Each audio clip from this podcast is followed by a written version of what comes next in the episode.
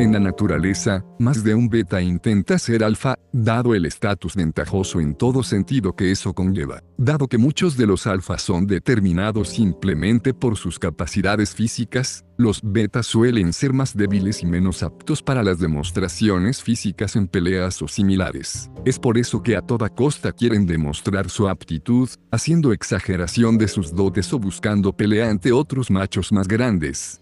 Los machos más pequeños demuestran exagerada agresividad sin sentido, y generalmente les juega en contra. Un claro ejemplo de la vida cotidiana pasa con los perros. ¿Alguna vez notaron cómo los más pequeños son los que más ladran e intentan, desde lejos, pelear a los más grandes como mostrándose fuertes? Mientras que los grandes a duras penas se preocupan. Bueno, lo mismo pasa muchas veces con los hombres y es algo que se debe evitar para no caer en ridículo. La actitud agresiva de los animales pequeños es una adaptación natural para hacer frente a los más grandes que de por sí son percibidos mejor por las hembras, ya que de esta forma, al menos, pueden llegar a intimidar a algún despistado. Estudios demuestran que en la mayoría de los casos, las peleas por el harén de hembras, que corresponde al macho alfa, son iniciadas por los animales más pequeños, y a su vez, son ellos también quienes suelen perder. Lógicamente, debería ser al revés, los animales grandes deberían ser los que, con todas las de ganar, pelearan a los más pequeños, pero en la naturaleza generalmente no se suele dar de esta forma.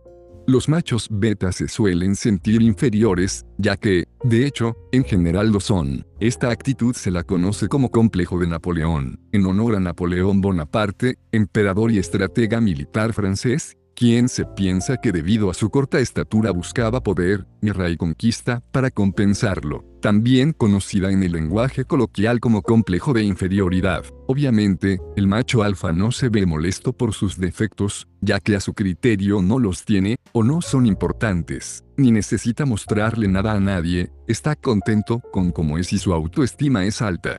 El macho alfa también tenderá a decir menos de lo necesario, no necesitará rellenar de palabras o explicar las cosas. De hecho, esto no es algo que lo preocupe. Cuanto menos diga, más misterio generará, y de todas formas, las mujeres se guían por lo que sienten, no por lo que les expliquemos, así que en casi todos los casos será redundante. Lo que sí valorarán será nuestra decisión permanente. Un hombre que sepa lo que quiere y las lleve por su camino valdrá mucho más que alguien que les pregunte lo que necesitan o intente satisfacerlas.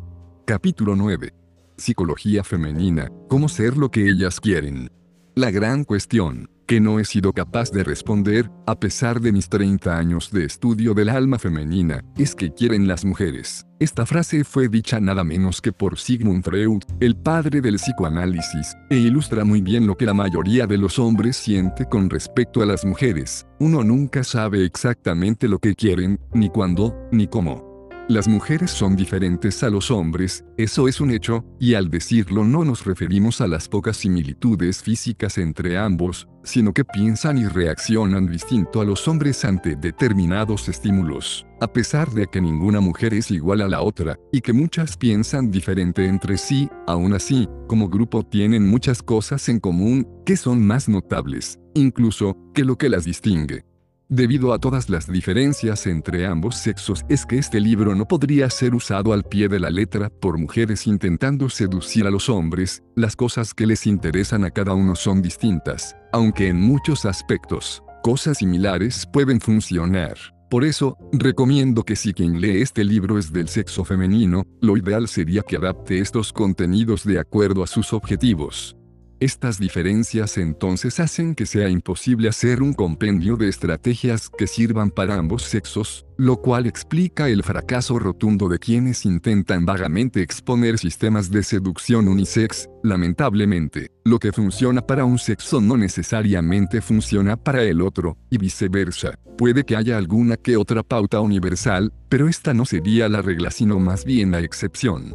Algunas de las cosas que encuentran divertidas las mujeres son las revistas de moda y las novelas. Les encanta el drama, y siempre buscan irrealizar o complicar las cosas, ya que no les gusta lo simple. A la mayoría, en algún plano, por más que sea inconsciente, les apasionan los chimentos y tener la vida de esa famosa estrella de cine que tanto admiran aprender sobre su vida las entretiene, mientras aspiran a ser famosas también algún día.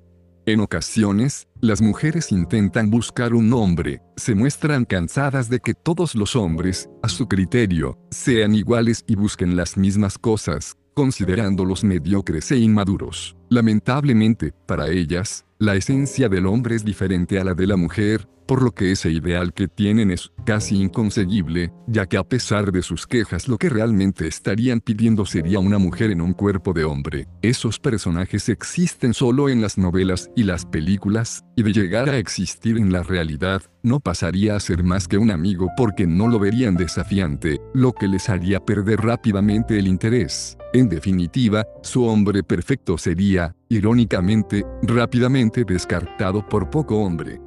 Los hombres, en cambio, son mucho menos complejos, les gustan los deportes, ver mujeres con poca ropa y buen cuerpo haciendo cualquier cosa donde se las pueda apreciar bien, las películas de acción y los videojuegos, solo por dar algunos ejemplos. Son pocos los hombres que lloran viendo una novela, o las mujeres que se fanatizan con algún deporte de acción. Con esto tenemos, al menos, un indicio de que ambos sexos se entretienen con diferentes cosas, y eso mismo que los entretiene es lo que atrae.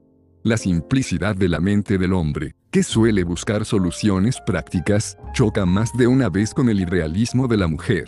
Mientras que si a un hombre le damos una mujer que no lo moleste demasiado y le dé libertades, tenga buen cuerpo y sea buena en la cama se conformará, la mujer pretenderá tener al lado un hombre inteligente, con buen humor, estéticamente presentable, y muchas dualidades que muchas veces son difíciles de alcanzar, tranquilo, pero activo si la situación lo amerita, atento, pero no pesado, preocupado por ella, pero que le permita tener su libertad, etc.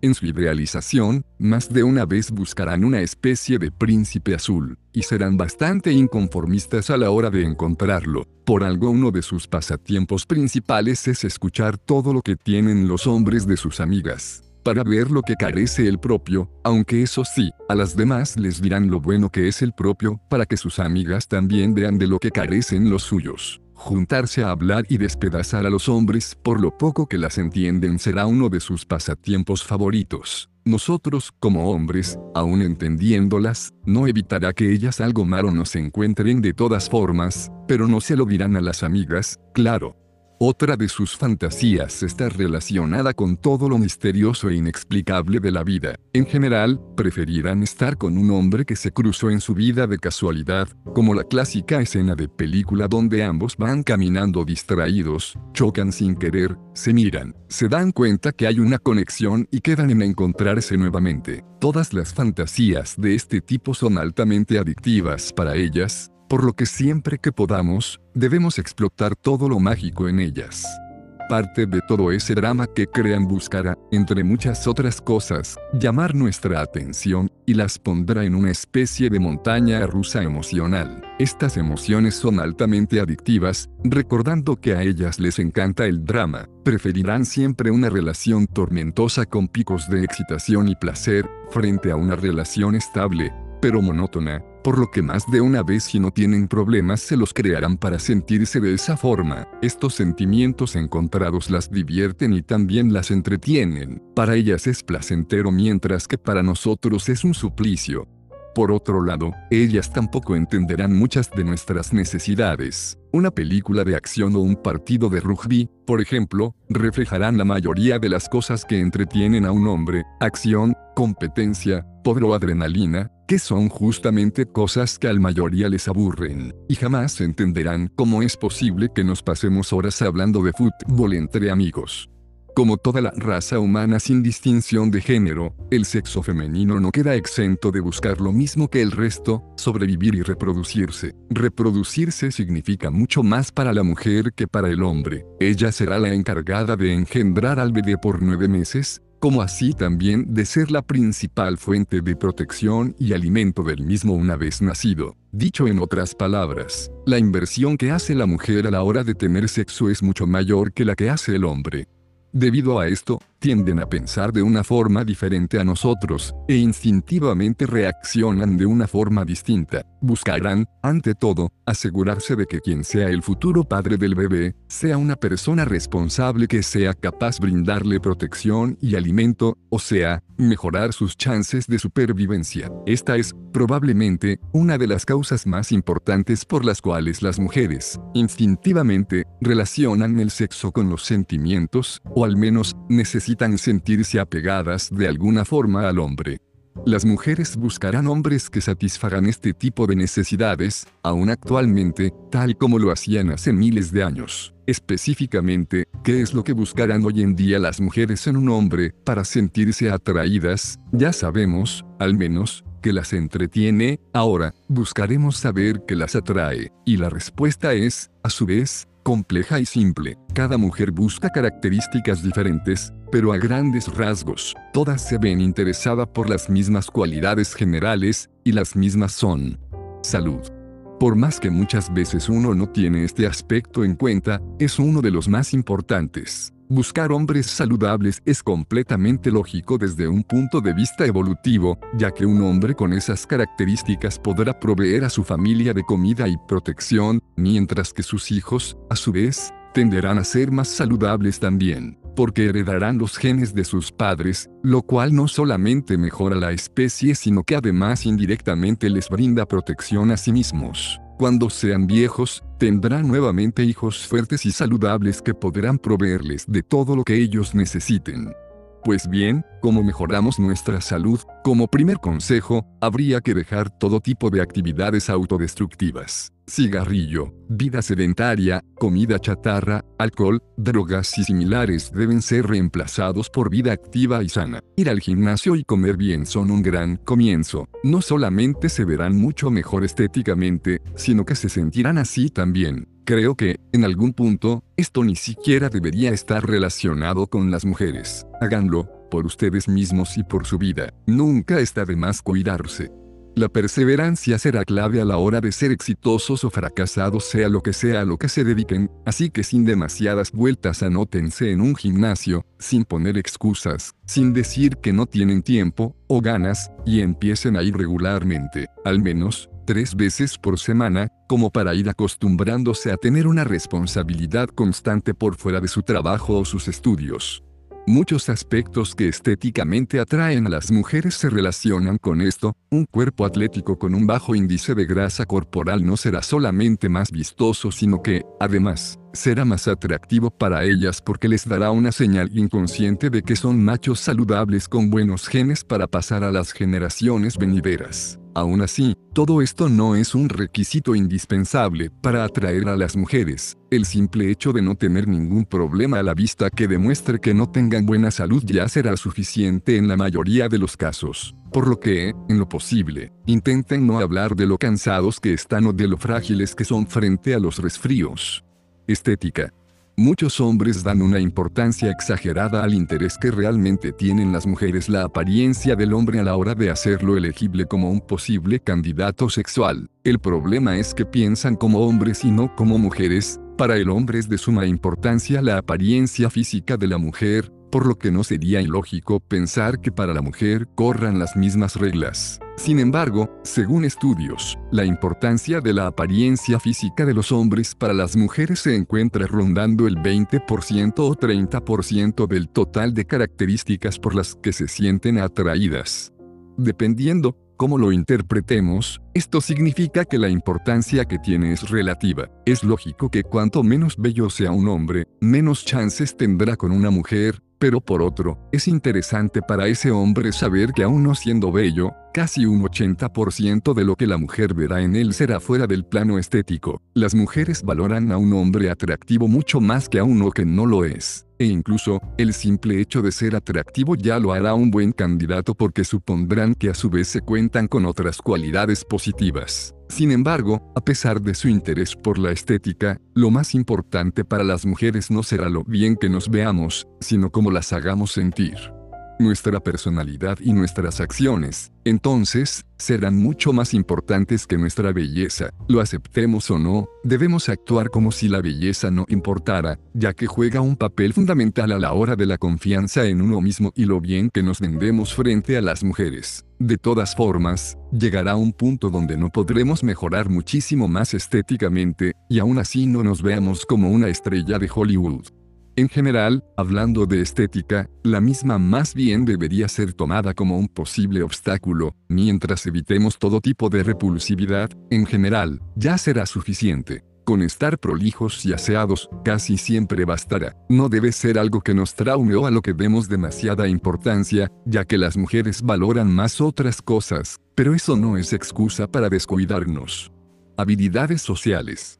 Un hombre completo debe ser capaz de poder manejarse bien frente a los demás ante cualquier situación. Ser una persona con mala reputación o no respetada por los demás siempre será negativo, y a las mujeres eso no les atrae. Un hombre que sepa cómo resolver situaciones frente a los demás subirá mucho su valor a los ojos de las mujeres.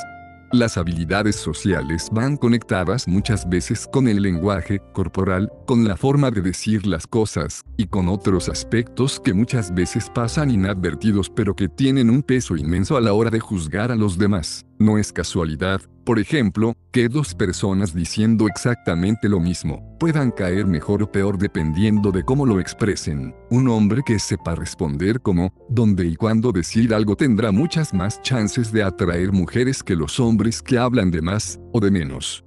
Parte de saber manejarse socialmente incluye hacer las cosas correctas en el momento correcto, o al menos, no ser desubicado al hacer cosas inapropiadas. Debemos prestar especial atención a lo que hace el resto como para no hacer nada fuera de lugar, y si nos destacamos que sea por algo positivo. Cualquier cosa que hagamos que nos haga ver como que no sabemos manejar una situación será algo completamente negativo para nuestra imagen.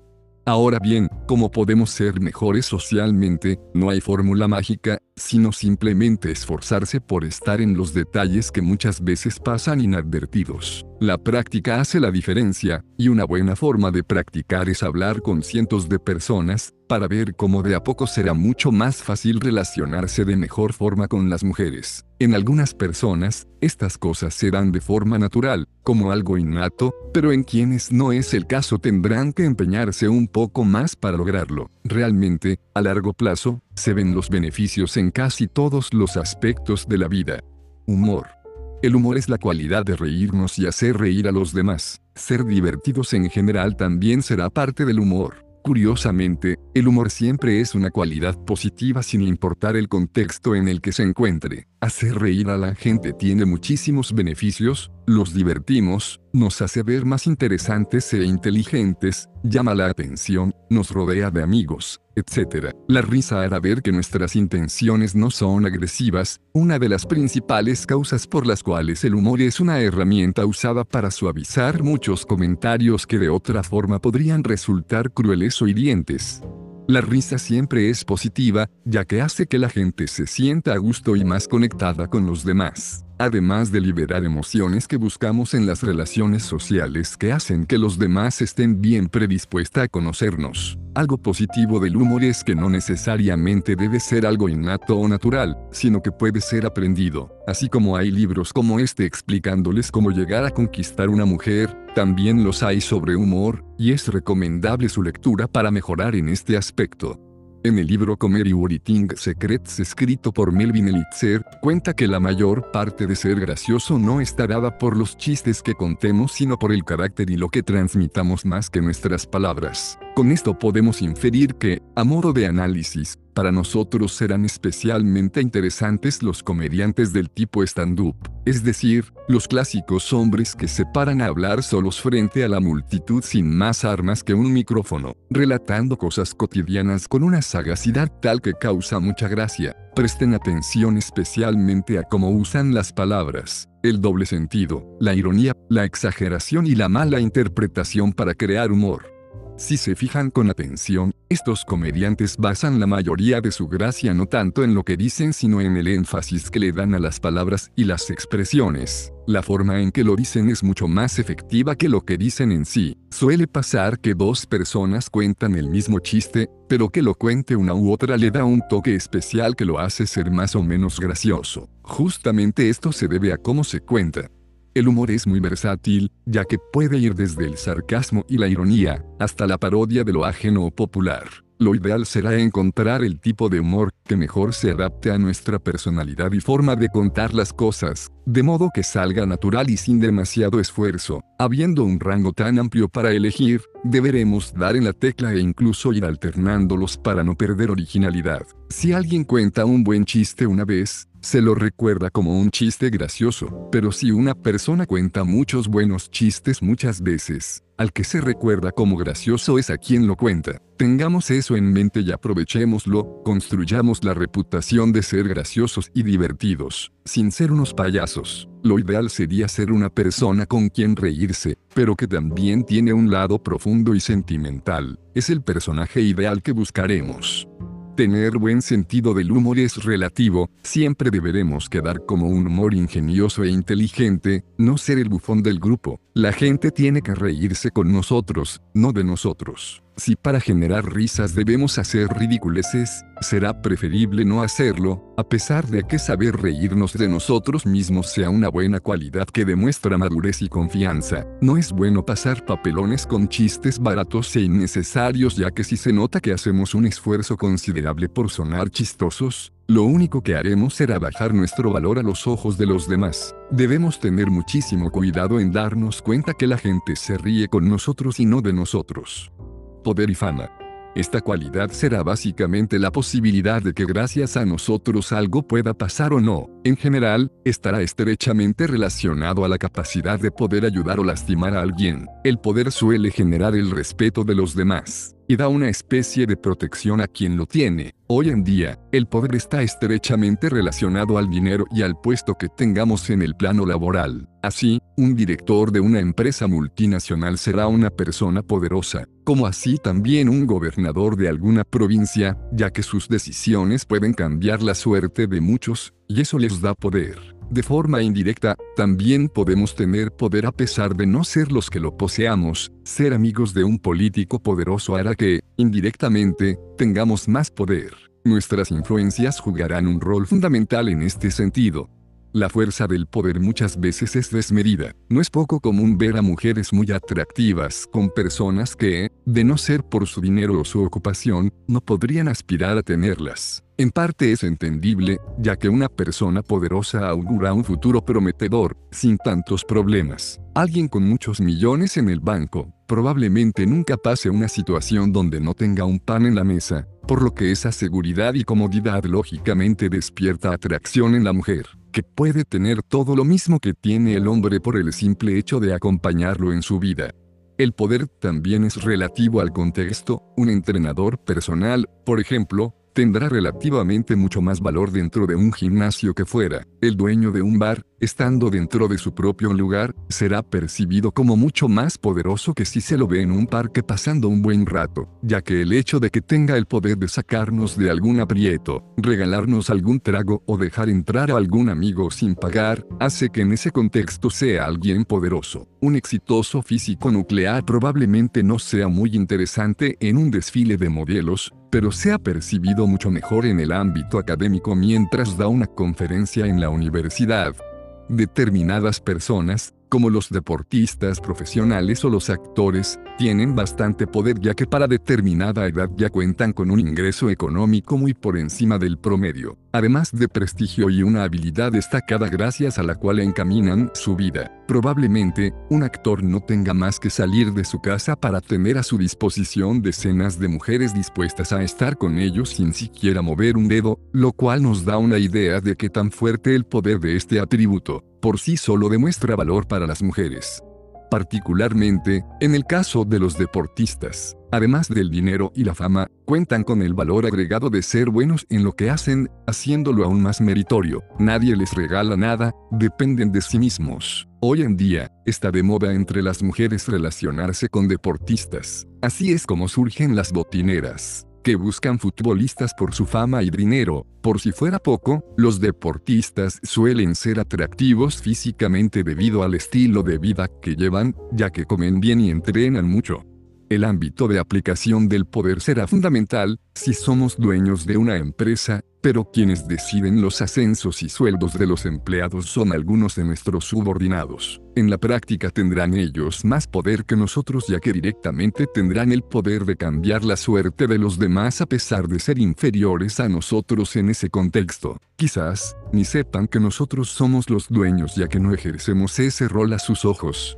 Siempre que exista un contexto social en el que estemos por encima del promedio debemos aprovecharlo, ya que allí seremos percibidos como una persona más atractiva, sin siquiera hacer un esfuerzo por serlo. Si tenemos una banda de música, con un decente número de seguidores, será mucho más fácil ganar a una de las seguidoras de la banda que ganar una compañera en la facultad. En ese caso, la banda nos hace diferentes y únicos, pero en el contexto universitario somos un compañero más del montón.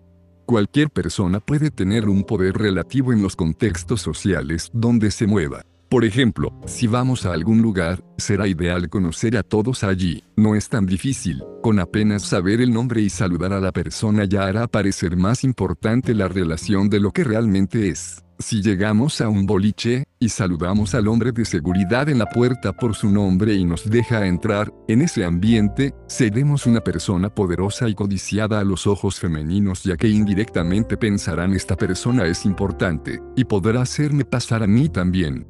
Dinero, a pesar de que podría incluirse directamente en el poder, ya que es una forma de expresión del mismo, creo que merece un análisis aparte. La seguridad financiera de una persona es algo atractivo y seductor, siendo lógico que una mujer se sienta atraída por el dinero como lo es para un hombre sentirse así por la belleza. El dinero dará la seguridad de que, al menos, se contará con lo básico como para vivir una vida sin faltantes materiales como el alimento o la vestimenta, y de ser abundante, proveerá una vida de lujos y comodidades. A pesar de que hoy en día la mayoría de las mujeres busca tener su independencia económica y desarrollarse en lo laboral y profesional por su cuenta, muchas todavía tienen el ideal arrastrado por la costumbre de que la mujer es mantenida por el hombre. El hombre trabaja, mientras que la mujer se ocupa de las tareas del hogar y los hijos. Por suerte para la mayoría de nosotros, en general bastará con tener una vida económica moderada pero con mucho poder a futuro. Un estudiante de alguna carrera con futuro promisorio será, a los ojos femeninos, muy bien visto aun cuando todavía le falte mucho para recibirse y tener un trabajo bien remunerado. Por otro lado, por más que no tengamos una empresa o algún sustento económico de gran envergadura, el hecho de tener una personalidad inconformista y ambiciosa con planes a futuro puede tener el mismo efecto que tener efectivamente los recursos para conseguir dinero, la mayoría de las mujeres se sentirá satisfecha con que podamos suplir todas sus necesidades básicas, pero otras buscarán a los hombres más que nada por su pasar económico, se sentirán más atraídas, de forma sincera o simulada, por hombres con acaudaladas billeteras que por un hombre promedio, tal como dice Jacobo Winograd con su famosa frase billetera mata galán. Este tipo de mujeres son una especie de cazafortunas, lo cual es un dolor de cabeza para los que poseen mucho dinero, ya que dificulta distinguir quienes se le acercan de forma sincera o por interés en su dinero. Por suerte son fáciles de distinguir porque les interesa mucho lo material, y hacen preguntas del tema como para saber cuánto tenemos quedará en nosotros acceder a ellas, y aprovecharnos de la situación, o descartarlas para buscar otra más sincera e interesante. Ahora bien, cualquier tipo de demostración sutil de un buen pasar económico puede despertar atracción en las mujeres. Tener un buen auto, ir a lugares caros y tener un estilo de vida particular puede hacer muchísimo por nosotros, y más si esto es natural. Sin embargo, en general simplemente no dejar visible que tenemos problemas económicos será suficiente. Quedará completamente prohibido hablar de estos inconvenientes de cualquier tipo, ya que eso automáticamente disminuirá nuestro valor y seremos más un problema que un candidato para ellas. Preselección. Cuando una mujer ve que las demás mujeres nos ven atractivos, las hace preguntarse qué es lo que ven en nosotros que les llama la atención e indirectamente eso ya es un disparador para que ellas también se sientan atraídas por nosotros. A pesar de que cada mujer busca diferentes cualidades en los hombres, a grandes rasgos todas se ven atraídas por lo mismo. De eso estamos hablando, de hecho, por lo cual saber que otras mujeres se sienten atraídas por nosotros es más que una buena guía y punto de referencia para saber que somos un buen candidato. La ausencia de preselección puede jugarnos en contra. Una mujer que tiene a todas sus amigas pensando que nosotros no valemos la pena, indirectamente tampoco se sentirá atraída por nosotros. Esta una de las innumerables razones por las cuales nos conviene siempre llevarnos bien con las amigas de la mujer que nos interesa, y ser interesantes a sus ojos. Que sus amigas no nos encuentren puntos positivos es una bola de nieve que debemos evitar a toda costa. El otro extremo también puede tener un efecto negativo, un hombre en apariencia irresistible, que tiene mujeres en abundancia, no hará más que cultivar la inseguridad en las mujeres con las que esté, ya que teniendo innumerable cantidad de opciones, que hace a una en particular tan especial como para estar por encima de todo el resto, una mujer consciente de esto, cuidando no enamorarse y terminar sufriendo, a veces incluso se queda sin siquiera probar. Aún así, siempre será mejor tener fama de ganador con las mujeres, o la de haber estado con muchísimas, antes que tener fama de perdedor viviendo siempre rechazado por ellas. En general, la preselección se contagiará rápidamente como si fuera un virus. Al estar con una bella mujer al lado, despertaremos la curiosidad de todas las demás y otras tantas más se interesarán por nosotros. De hecho, suele ser común que una vez que decidimos sentar cabeza y empezar una relación seria con alguien, de repente aparezcan muchas mujeres a recordarnos su buena predisposición a estar con nosotros, si es que no estuviéramos en pareja. El poseer cualquier tipo de falla amorosa o falta de mujeres es mejor guardárnoslo para nosotros mismos y no comentarlo. Ser sinceros sobre nuestra falta de mujeres o cómo nuestra exnovia nos dejó por otro no son temas de conversación apropiados. En cambio, sutilmente introducir en la charla nuestro éxito con el sexo opuesto es lo ideal para mostrar preselección si es que no contamos con mujeres que en vivo y en directo demuestren su interés por nosotros. Nuevamente, no debemos abusar tampoco, la sutileza es clave. Si no podemos ser sutiles con nuestro mensaje, mejor no digamos nada. Tener amigas mujeres o rodearnos de ellas, sin necesidad de establecer qué tipo de relación compartimos, es ideal. La ambigüedad es nuestra amiga en este caso. Que las mujeres nos vean rodeados por otras mujeres siempre es una buena señal, ya que algo tendremos que las intrigue y motive a tenerlas cerca. Ser desafiante.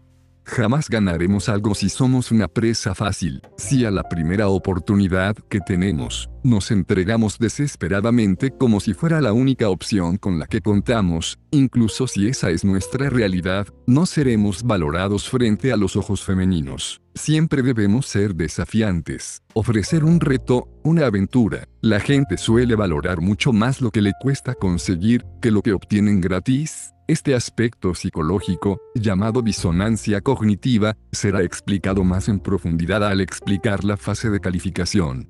Nunca deberemos mostrarnos desesperados o solitarios, sino más bien como personas ocupadas y con muchas opciones. Si ella se siente a prueba porque tenemos otras mujeres para elegir, en un principio, no tanto más adelante, eso hará que valga más la pena ante sus ojos estar cerca nuestro. La idea será hacer que ella nos gane de alguna forma. Jugar a ser demasiado difícil tampoco será la mejor opción. Deberemos ser difíciles, pero accesibles. El hecho de ser alcanzables por esfuerzo es lo que más les llama la atención. Si nos ven demasiado distantes, eso nos restará, ya que ni siquiera lo intentarán al considerar que es en vano. En cambio, si somos difíciles, pero alcanzables, su interés aumentará ya que saben que en definitiva, somos lo que quieren y pueden llegar a tenerlo. Para graficar la situación, imaginen un gato. Los gatos son animales muy independientes, por lo que si nos acercamos suelen alejarse, mientras que si los tentamos a que vengan lo harán con gusto. Según estudios, los gatos al ver un grupo de personas suelen acercarse más a quien menos se interesa en ellos, probablemente por curiosidad. Entre otras cosas que le generan curiosidad, están los hilos o similares al ser movidos con gracia. Es común ver como un gato se compenetrará mucho en intentar atrapar un hilo que se mueve delante de sus ojos, ya que libera su instinto depredador. Para el gato, eso es como una incitación a la caza. Otros animales salvajes también son calmos y el ambiente también lo es, pero si alguien empieza a correr, su instinto les dice que es una presa por lo que la corren como si fueran a cazarla. He aquí una de las explicaciones de por qué es mejor quedarse quieto que salir corriendo en un encuentro inesperado con algún animal salvaje.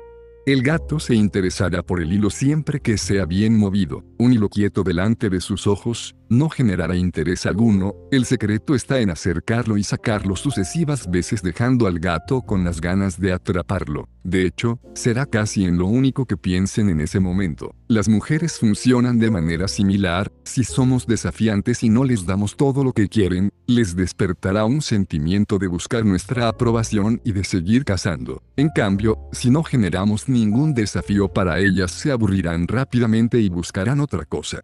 Hay que saber cómo mover el hilo de forma tal que el gato siga interesado. Si lo alejamos demasiado, no lo atraerá. Si se lo ponemos demasiado fácil, tampoco. Con las mujeres lo mismo, hay que tener la misma actitud, y jugar un poco dando y sacando. Cuanto más juguemos con esto más atraída se sentirá. El desafío la atrapa, y es adictivo. Confianza.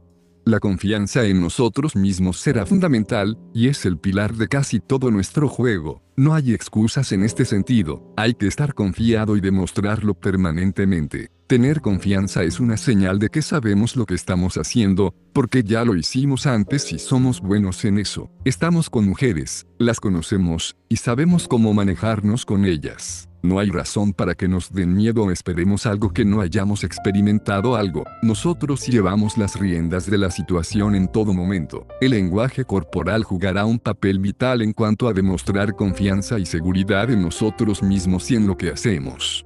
Estar confiado en general demuestra que, sea lo que sea que se esté haciendo, probablemente sea exitoso. No hacer un gran escándalo, por las cosas y sentirse cómodo frente a ellas hace que la mujer se sienta así también con nosotros. Si estamos con ella a solas en nuestro cuarto, y la situación da para que las cosas se pongan un poco más sexuales, si dudamos en sacarle la remera, nos da vergüenza o no sabemos cómo hacerlo, instantáneamente dilapidaremos nuestras chances de éxito. En cambio, mostrándonos seguros, como si no fuera algo muy importante e incluso como si fuera algo natural en nuestra conducta, hará que se sienta más cómoda y propensa a dejarse llevar por la situación. Después de todo, si tan confiados estamos en lo que estamos haciendo, probablemente es porque sabemos qué es lo que hacemos. La arrogancia muy directa y sin tapujos suele ser mal vista por las mujeres. A pesar de que una persona arrogante es mucho mejor que una persona tímida, lo ideal será mostrarle lo que somos en vez de decirlo permanentemente, salvo que realmente seamos excepcionales en lo que hagamos. Por ejemplo, Cassius Clay, también conocido como Mohamed Ali, fue uno de los boxeadores más arrogantes de la historia y era conocido por esto. Sin embargo, cuando decía que era el mejor, simplemente decía la verdad ya que fue único en su época y no tenía rival que pudiera opacarle, por lo que en ese caso la arrogancia estaría justificada y no es tan mal vista. En general, las mujeres no prefieren a las personas excesivamente arrogantes, aunque aún así los prefieren frente a los tímidos y mediocres. Sin embargo, la combinación de arrogancia y humor puede ser letal. Un hombre arrogante que hace reír a la gente tiene muchísimas chances de ganar, y su arrogancia cuadrará con su personaje de manera genial. Salvo que seamos este tipo de personas, la arrogancia extrema no debe ser confundida con seguridad en nosotros mismos y de ser posible, debe ser regulada. Algunas de nuestras acciones que demuestran confianza en nosotros mismos son, sentirnos cómodos con nosotros y con ellas, despreocupación, iniciativa, control, aventura, aplomo, ausencia de impaciencia, atrevimiento, no buscar la aprobación, y ser indiferentes al resultado de lo que hagamos. Capítulo 10. Pruebas de aptitud, como sureste dan cuenta que somos lo que buscan. Ya sabemos lo que las mujeres buscan en un hombre, pero ¿cómo lo encuentran? Llegado el caso de que lo encuentren, ¿cómo se dan cuenta de que no se equivocan? Esta es la causa por la que las mujeres nos estarán sometiendo permanentemente a una serie de pruebas de todo tipo, llamadas también aros psicológicos, para ver si reunimos las características que ellas buscan. Muchas veces, las pruebas vienen en forma de pedidos de pequeñas tareas o favores, abusos de confianza, o presuponer que aceptaremos ciertas faltas de respeto. Algunos ejemplos de esto son, cuando una mujer nos deja esperando una respuesta cuando chateamos en internet cuando nos pide que le compremos algo, cuando quiere que le hagamos un resumen de los temas a estudiar de la facultad cuando necesita que hagamos parte de su trabajo porque no llega a hacerlo cuando quiere que la acompañemos a hacer algo tedioso donde no nos necesita. A veces, las pruebas son casi imperceptibles, cuando una mujer nos pregunta la edad o de qué trabajamos, nos está sometiendo también a pequeños aros psicológicos. Ese tipo de preguntas hacen que nuestra respuesta pueda ser interpretada como que estamos calificando para ellas, por lo que caeremos en su trampa y nos descartarán cuando sean varias las pruebas que no pasamos. Una respuesta duplicando la apuesta como por ejemplo, comillas, ¿qué edad tenés? Comillas, ¿cuánto pensás que tengo? Será mucho mejor que una respuesta concisa. Incluso, podemos responder irónicamente, si una mujer nos pregunta comillas cuánto medís, podemos responder metro cincuenta, siendo más altos que eso, para que vea que no estamos calificando para ellas ni nos interesa lo que piense de la respuesta que damos. Una respuesta femenina del tipo HH pero SOS un niño para mí o SOS muy petizo para mí son aros psicológicos, la respuesta debería ser MMM creo que vos estás muy vieja para mí o mi estatura es promedio, vos SOS muy Este tipo de respuestas serán inesperadas para ellas ya que, en general, los hombres responderán intentando calificar. Típicamente, si una mujer pregunta cuánto medimos, añadiremos un par de centímetros para parecer más altos y pensar que tenemos más valor ante sus ojos. Lamentablemente, eso será justamente lo que ella esperará como respuesta de nuestra parte. En este caso, no debemos hacer lo esperable, hay que ser diferente y original, sin preocuparnos por responder bien, porque en este caso, responder bien es restar puntos en vez de sumar. Algunas de las tácticas de las mujeres para someternos a sus pruebas incluyen crear tensión, las mujeres pueden tocar temas incómodos, mirarnos de mala manera, poner en duda nuestras capacidades o ponernos en evidencia con tal de crear un mal momento para ver cómo reaccionamos. Nuestra respuesta debería ser ignorarla o seguir haciendo lo que estábamos haciendo mostrar desaprobación o desagrado, las mujeres suelen mostrar rechazo hacia algo que decimos o hacemos para ver si cambiamos de opinión. Si nosotros nos disculpamos, justificamos o amoldamos nuestra respuesta a sus preferencias, restaremos puntos. Faltar el respeto, las mujeres podrán faltarnos el respeto cuando no consideren nuestras necesidades, tiempo, dinero o inteligencia. Debemos imponernos, y si es algo grave, ignorarla completamente, sin reaccionar como si fuera algo que nos haya afectado mucho hacerse las santas, en general, las chicas que no han experimentado ni un poco con hombres son escasas, especialmente entre las más lindas y populares que suelen ser las que más posibilidades tienen de al menos haber vivido una aventura. Sin embargo, más de una intentará hacerse la ofendida o escandalizarse al hablar de sexo o bien cuando queremos algo más que amistad. No hay que tomarla en serio, recordando que es natural para el ser humano interesarse por estas cosas. Incluso, a veces, ridiculizar su actitud será lo mejor que podemos hacer. Llegado el caso de que sea realmente una chica extremadamente conservadora, si realmente no estamos dispuestos a esperar o a dar muchas vueltas para progresar levemente, lo ideal es no perder el tiempo. Hay muchos peces en el mar. Buscar una respuesta negativa, aun cuando no lo sea, más de una vez, las mujeres buscarán que, pase lo que pase, hagamos las cosas mal. La clásica pregunta de este tipo, si es usada como test, es la de comillas ¿cómo me queda este vestido? o comillas me veo gorda. Nuestras posibilidades de respuesta son, te ves bien, y seremos acusados de mentirosos o falsos. Si respondemos lo contrario, seremos crueles o insensibles. Si no respondemos o desviamos la charla, significa que pensamos que se ven mal también, por lo que además de crueles e insensibles, agregan ahora que somos cobardes porque no pudimos decírselo de frente. En definitiva, digamos lo que digamos, buscarán pelea. Otras preguntas, comillas, ¿qué hiciste ayer? Comillas, ¿con cuántas mujeres estuviste en tu vida? Comillas, lo tenías todo planeado. Si respondemos en un plano lógico, salimos perdiendo. Si damos una respuesta provocativa que pueda llegar a hacer que se ponga a la defensiva, saldremos perdiendo también. Lo mejor que podemos hacer es responder irónicamente, comillas, ¿qué hiciste ayer? Me la pasé extrañándote, pero como era imposible verte llamé a un grupo de strippers para que vengan a casa y no sentirme solo. Si insiste, volvemos a responder, amagando responder sinceramente, pero provocando. Comillas con cuántas mujeres estuviste en tu vida, espera que cuento. Los travestis cuentan como mujeres también, y si vuelve a preguntar, repetimos, y así con cualquier pregunta, se terminará cansando de preguntar. Falso indicador de interés, las mujeres intentarán simular estar muy interesadas en nosotros, aún sin razón aparente, buscando que reaccionemos de forma desesperada. Debemos mantener la calma, y actuar como veníamos haciéndolo. Si nos mostramos incómodos o sobreexcitados no habremos pasado la prueba. La mayoría de los tests se superan sin reaccionar exageradamente ante sus pruebas y siendo congruentes con todo lo que veníamos diciendo y haciendo. No debemos perder la cordura y ponernos incómodos en estas situaciones, recordando que siempre el mando lo tenemos nosotros. Capítulo 11.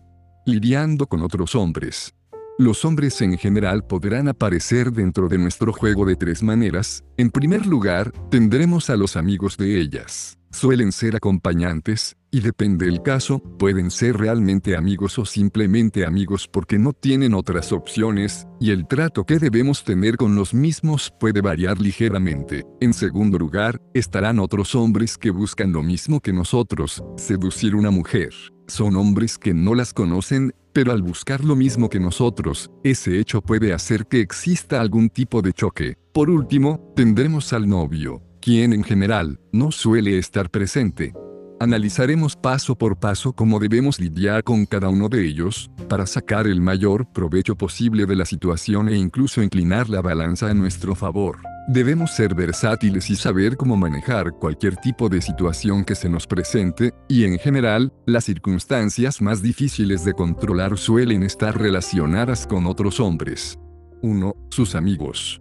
En general, muchas mujeres tienen amigos hombres. En algunos casos, son amigos legítimos, con quienes tienen una relación de amistad pura de ambos lados. Este tipo de amigos suelen ser los que más beneficios nos traerán a la hora de encontrarlos. Podemos construir, en instantes, una buena relación para inclinarlos a nuestro favor, y que incluso, nos den información interesante o jueguen para nuestro equipo a la hora de conquistar a la mujer. En general, debemos tratarlos como trataríamos a un amigo nuestro, se puede hablar de fútbol, música, autos o cualquier tema interesante que pueda hacer que se tenga una charla amena y sincera, como para evitar que sean un obstáculo a futuro. No requiere demasiado ingenio, básicamente, no tenemos que mostrarnos como una amenaza, sino simplemente como alguien amigable. Con esto, las mujeres notarán que tenemos buen valor social y que no solamente buscamos algo con ellas, lo cual nos suma puntos. Si sus amigos tienen ganas ocultamente de que pase algo con ellas, la situación cambia un poco, y se pondrán a la defensiva, como si estuviéramos robándoles algo que consideran que es propio, pero que realmente no lo es. En algunos casos, es posible usar la misma táctica de llevarnos bien y sutilmente llegar a nuestro objetivo, sin que sean un obstáculo. En otros, debemos intentar siempre parecer líderes nosotros, con una personalidad fuerte. Ignorarlos o bien dejarlos fuera de juego con sutiles palabras puede alcanzar. Muchas veces, como pasa en la naturaleza, este tipo de confrontamientos son como los que tienen los machos alfa al proteger su territorio. En la comunidad, se suele reconocer a estos hombres como Amog, Alpha Male of the Group, o bien macho alfa del grupo, mag en castellano. La actitud de amojearlos o majearlos será básicamente demostrar que el macho alfa somos nosotros. En general, no hará falta que seamos hostiles sino que simplemente tengamos buena relación con ellos. 2. Nuestra competencia. no es tan difícil darse cuenta que no somos los únicos que buscamos conquistar mujeres, especialmente en un ambiente propenso a que pase como lo es el mundo de la noche. Más de una vez, apuntaremos al mismo target que otros hombres, especialmente considerando que vamos a querer estar con algunas de las mujeres más deseadas por los demás. En este tipo de casos, debemos saber cómo tratar con los otros hombres que busquen lo mismo que nosotros. Algunos de los puntos que debemos tener en cuenta son, Siempre que podamos, debemos hacer que sutilmente parezca beta, cuanto más aburrido e inofensivo quede, más resaltará nuestras virtudes. Sacar su juego a la luz, dejándolos expuestos, con sutileza. Aprobar lo que hacen, si es que lo hacen bien. No hacer énfasis en eso, simplemente, dejarlo pasar y no atacarlo. No debemos intentar confrontar, ya que nos hará parecer inseguros o bien envidiosos de lo que otros pueden hacer. Es importante reforzar lo nuestro, no tanto atacar lo ajeno. Lenguaje corporal dominante, palmadas en la espalda, fuertes apretones de manos, rodear su cuerpo con el brazo, o cualquier otra demostración similar. Siempre que podamos hacerlo quedar en ridículo, exponer sus defectos y debilidades, debemos intentarlo. Nos jugará a favor si lo hacemos bien. Podemos hacer cualquier artimaña para que meta la pata y quede mal. Si intenta hacer lo mismo que nosotros, es decir, amojearnos, debemos mostrarnos indiferentes y con entereza, siempre seguros. Es más, si expone nuestros defectos, debemos llevarlo al extremo y ridiculizarlo. De esta forma, su acusación pierde valor e indirectamente lo exponemos, mientras demostramos alto valor al saber reírnos de nosotros mismos. Llevémoslo a un plano cotidiano. Debemos buscar que haga lo que cualquier beta haría, que hable de cosas poco interesantes como el clima, mientras nosotros divertimos al grupo. Alguna vez puede ser que la situación pase a mayores, ya que en un intento desesperado para no parecer menos, la otra persona intente ponerse agresiva, verbal o físicamente. Debemos evitar este tipo de confrontaciones con altura. No estamos para ese tipo de cosas. Si de por sí somos grandotes es posible que no nos pase seguido, pero si somos del tipo de hombres chiquitos eso hará que más de uno se quiera hacer el Superman frente a nosotros. Dejémoslos en evidencia, como unas personas poco racionales que intentan solucionar los temas con violencia. Pasémoslo al plano racional.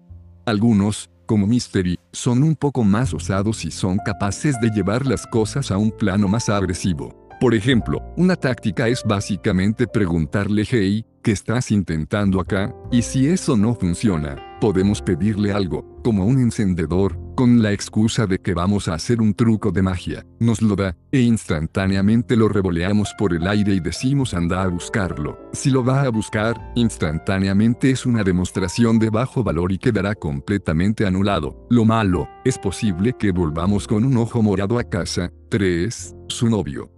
A pesar de no estar presente, más de una vez saldrá en la charla esta palabra. Puede ser verdad o no, pero siempre debemos interpretar como si realmente no lo fuera. En general, lo usarán como una especie de defensa. Algunas mujeres son realmente fieles y dicen la verdad, pero muchas otras podrán ser influenciadas para dejar a su novio de lado por un rato, al menos mentalmente, para sentirse atraídas por nosotros. Para que eso pase, debemos usar algunos destructores de novios. Escuchar eso jamás debe ser motivo de que abandonemos un objetivo. Es importante resaltar nuestras diferencias con su novio, y usar cualquier cosa que diga a nuestro favor. Nosotros somos más que él, y contamos con muchas ventajas como por ejemplo que demostramos mucho valor. Su novio, por más bueno que sea, ya habrá perdido un poco el encanto porque es algo que tiene. Nosotros somos el juguete nuevo. Siempre que podamos, habrá que descalificarnos, nuestras intenciones son sinceras. No buscamos nada fuera de una charla, y eso hará que baje un poco las defensas.